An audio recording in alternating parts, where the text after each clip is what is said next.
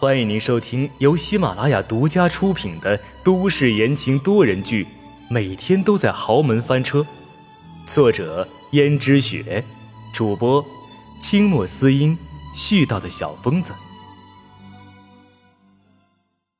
第二百八十二章，送走的。过一会儿，佣人走了上来，江振东沉吟了片刻，道。给二少爷办签证，安排他出国，在国外给他找一家学校，没事情不要送回来。我不想再看见这个逆子了。阎洛北想，出国吗？反正自己的母亲的坟墓都不知道迁去哪儿了，这里还有什么可留恋的？正合他的心意。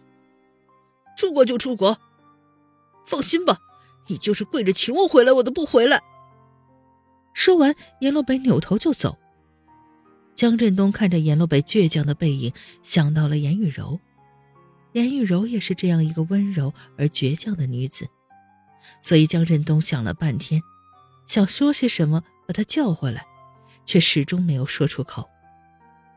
而阎洛北这一去就是很多年，他在国外读书，也断断续续的听到了江家的事情。虽然魏凤兰那个时候并没有离婚，但是江振东对她更冷漠了。后来，魏凤兰还得了病，年纪轻轻就死了。再后来，魏凤兰生的那个儿子，也就是江家的大少爷，也因为一场意外死去了。江振东，也就是现在江家老爷子，才想起来阎洛北。毕竟自己的大儿子也死了，妻子也死了，只剩下这么一个儿子了。虽然有个孙子，可却也不争气。所以江家老爷子再三的嘱托，一定要把阎洛北接回来。不过阎洛北却一直都不肯，直到后来才勉强回来。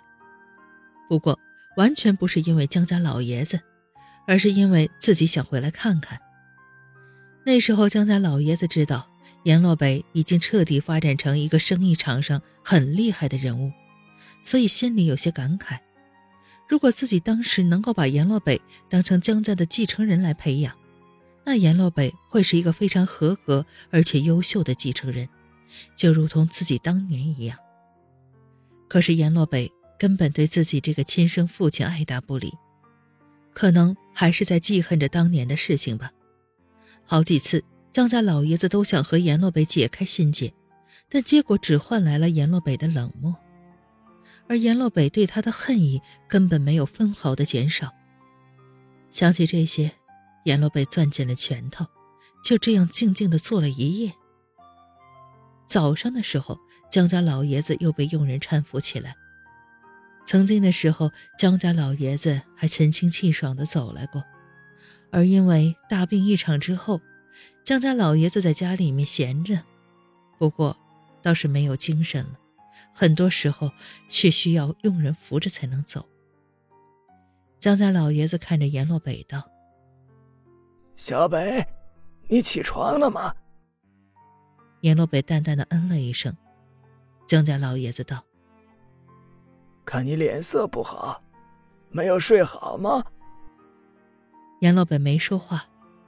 江家老爷子主动坐在阎洛北的对面。小北。看你又没睡好，我听佣人说，昨晚你又做梦梦见从前的事情了。江家老爷子还没说完，叶洛北就道：“是哪个多嘴的佣人？马上给我卷铺盖走人！谢奇，快去安排。”谢奇只好说：“是爷。”然后谢奇诚惶诚恐的走了。江家老爷子叹了口气道。小北，你何必如此呢？谁让他们告诉你我的事情的？小北，时隔多年，你还是那么记恨我吗？我怎么可能不恨？都过了这么多年了，魏凤兰她也已经死了，连她的儿子都在一场事故中。那又怎么样？他们母子两个都走了。你也应该解开执念了吧？每一次，江家老爷子不止一次的来找阎洛北，自从阎洛北回国以后，每一次他的语气都是这样的强硬。尽管每一次都是这样强硬，但江家老爷子从来没有放弃过，每隔一段时间就过来劝说一次。不过阎洛北的态度仍然是像以前一样。那我就要原谅你吗？是我对不起你和你妈，可这么多年来，终究你还是成才了，我终究也没有辜负雨柔。成才了，这样的生活是我想要的吗？你当初因为江家，甚至知道了真相，也不愿把那个女人给扫地出门，甚至不愿意惩罚她。或许在你心里，江家比你的命还要重要，其他人根本就不重要。根本不是这样。等你到了我这个年纪，你就懂了。那你一定会理解我的苦心和我的难处的。是，你有你的难处，但我不原谅是我的事情。老爷子，那我就不送了。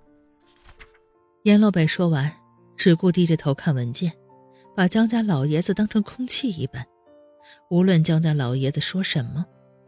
所以，江家老爷子只能看了眼阎洛北，转身离去。而陪着江家老爷子来的佣人道：“老爷，看样子二少爷根本听不进你的话，那你又何必次次都来说呢？”我现在就他这么一个儿子了，我想他能理解我，还有，帮帮江家。哎，老爷，你这话什么意思？现在江家不是有少爷吗？逸轩最近是变了，我是很高兴，可是高兴之余，我总觉得有点不对劲儿。逸轩从前的时候，我又不是没有看到，他可不是一块经商的材料，但是谁让江家就他这么一个男孩呢？可是，最近我总觉得不太踏实啊。能有什么呢？可能是少爷一下就一点就通了吧。希望如此啊！能出什么状况？老爷，你担心太多了。你现在就是有一些自我反应罢了。要是出了什么问题，我可就看不到了。可是，我不能在我眼皮子底下出什么差错，这样才能对得起我爸把江家全权交给我。老爷，你就不要操那么多心了。好了，二少爷总有一天一定会原谅你的，你就不要再想那么多了。希望如此吧。